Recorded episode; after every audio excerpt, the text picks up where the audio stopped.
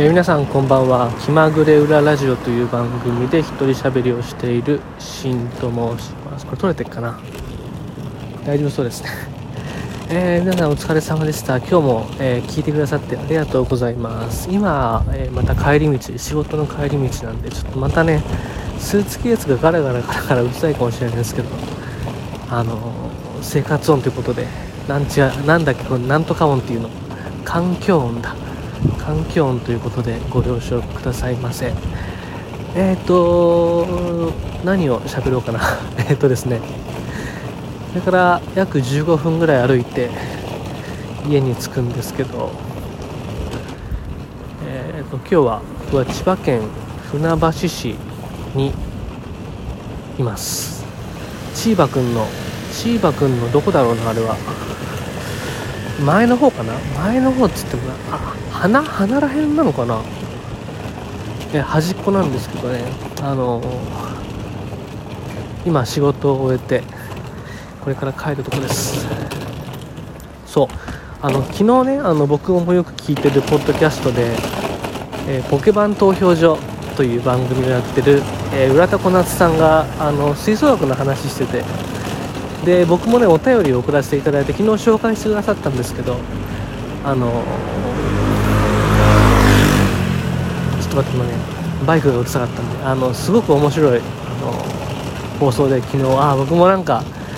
そうそう吹奏楽ってそうだよなと思いながら聞いてたんですけどまさに今日も、えー、吹奏楽をやってきた帰り道でございます。えっと僕はあの仕事職業が何をやってるかというとえーと、音楽家をやっております。いわゆる音楽大学を卒業して、えーと、仕事としてま楽器を演奏したりとか楽器を教えたりとか指揮を振ったりしてるんですけどもそんな中でですね今あの吹奏楽部全国の中学校高校吹奏楽部が夏の吹奏楽コンクールというあの野球の甲子園みたいな一つの大きなイベントがあってでそれに向けてみんないろんな学校が練習に励んでる中なんですね。でこの時期っていうのは僕ら音楽家も、えーと、楽器の演奏指導だったりとか合奏って言ってみんなで合わせて音を出すとこの指導ですね。音楽指導にいろんな学、えー、中学校高校に呼ばれていくことが多くてえっと今日もまた吹奏楽部の指導に行ってきたところでございます。明日もねまた吹奏楽部今日と明日は埼玉県。昨日は千葉県で2つ行ってきてで水曜日は今度どこ行くんだっけな。えー、っと神奈川県か。神奈川 2days か。それで。でまた東京行ってっていう感じで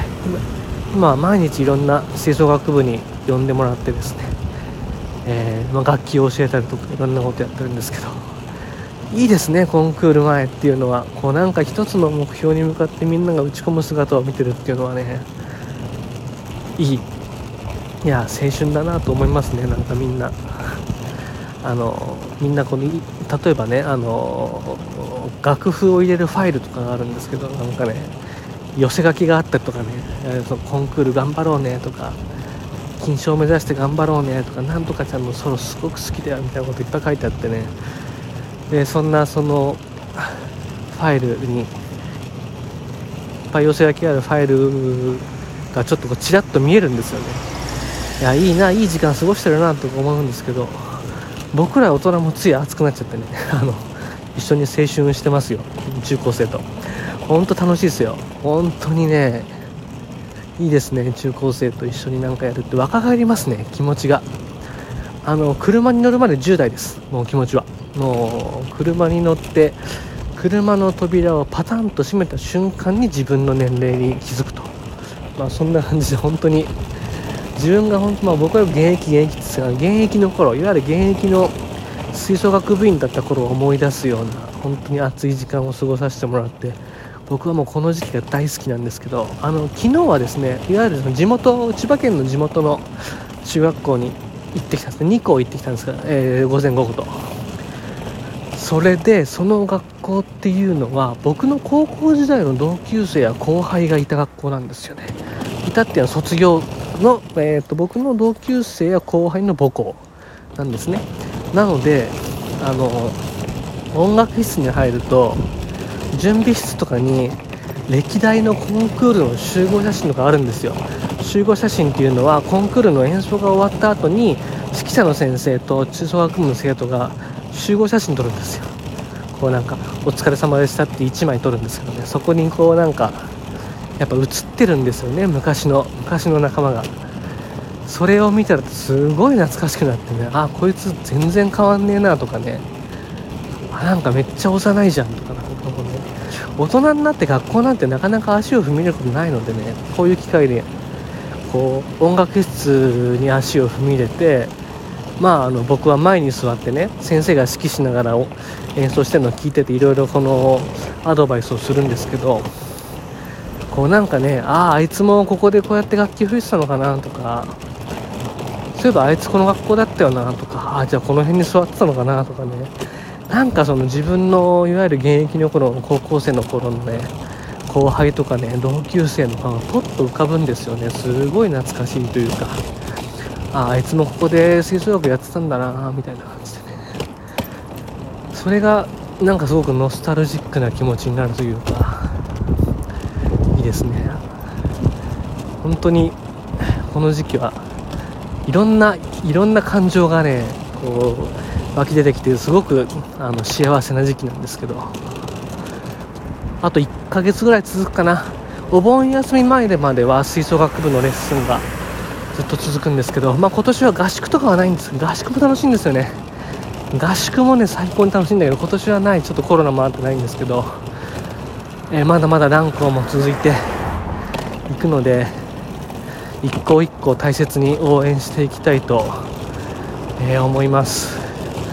今日はなんか吹奏楽トークですね。でもやっぱね本気になってやるってるやつらかっこいいんだよな中高生のみんな本当であの僕らももう本気になってね盛り上がっていくんですけど。僕は何だろう自分で言うのもあれだけど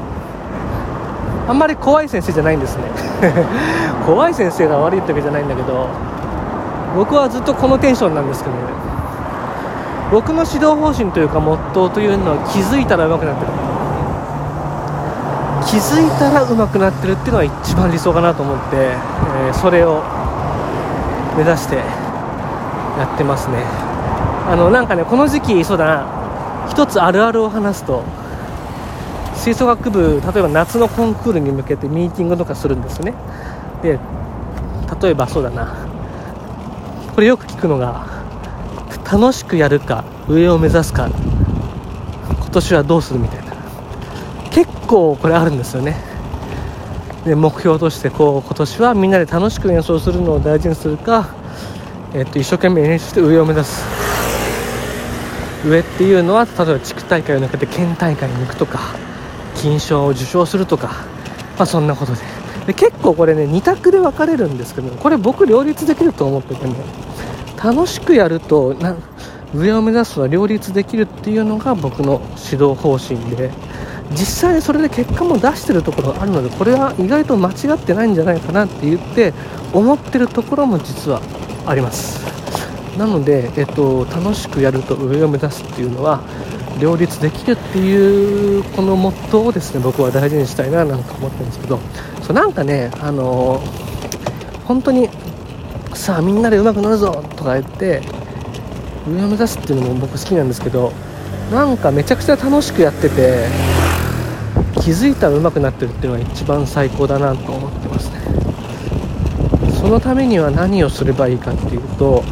まずその場所が楽しい場所であるっていうことですよね。これが一番大事で部活に来るのが楽しい楽器を吹くのが楽しい音を出すのが楽しいそんな、え、そんな場所にすることがまず、えー、大事で。でその中でめちゃくちゃみんなで熱狂してやってると気づいたらなんかすごく上手くなってるっていうのがえー、理想かなというところで、えー、やっております。上を目指すと楽しくやるは両立できる。これは結構ね意外と意見の分かれるとこともあるんですけどね。僕はこれいけるんじゃないかなと思って、えー、やっております。さあ今日も本当にみんなの頑張ってる姿を見て、いやいいなと思いながらやってきました。明日もねあのまた別の中学校に行って、えー、1日レッスンをしてまいります。音楽家っていうのは本当いろんな仕事してますね。楽器を演奏したりとか音楽教室に勤めたりとかえー、と学校に外部講師で入ったりとかあと僕の学校に勤めてるんですけどもあの非常勤で週1回これ部活動だけですね。部活動指導員ってこれはですね外部の講師とは違って部活動の顧問と同等の、え、仕事内容になるんですけどもまた部活動運営をする方から指導する方にかかるとちょっと違った。これはね最近できた制度なんですけどいろんな働き方があって、えー、面白いななんて思っております。ということで、えー、この辺で今日はおしまいにしたいと思います。多分、えーと、この放送は「ああ青春の吹奏楽」そんなタイトルになるんじゃないかなと今思いつきました。ということで、えー、この辺で配信をおしまいにしたいと思います、え、最後までお聴きくださりありがとうございました。メッセージお便り何かあったら送ってください。それではまた。